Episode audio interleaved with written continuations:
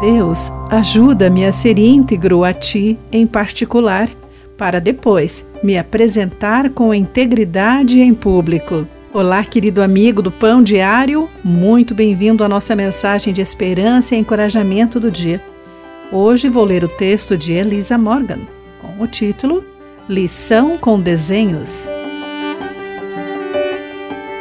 Minha amiga e conselheira desenhou um boneco de palitos numa folha de papel e a rotulou como particular.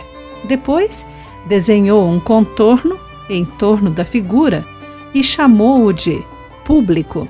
A diferença entre o eu particular e o público representa o grau de nossa integridade. Fiz uma pausa e questionei-me: sou a mesma pessoa em público que sou em particular? Tenho integridade? Paulo escreveu cartas para a igreja em Corinto, tecendo amor e disciplina em seus ensinamentos para serem como Jesus. Ao aproximar-se do final da segunda carta aos Coríntios, ele se dirigiu aos acusadores que desafiaram sua integridade, dizendo que ele era ousado em suas cartas, mas fraco pessoalmente.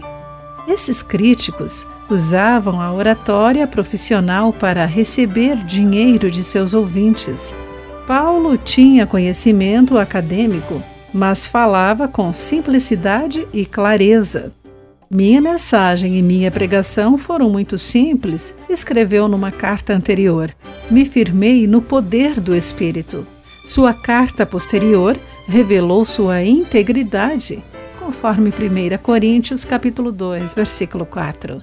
Essa gente deveria perceber que, quando estivermos presentes em pessoa, nossas ações serão tão enérgicas quanto aquilo que dizemos à distância, conforme 2 Coríntios capítulo 10, versículo 11.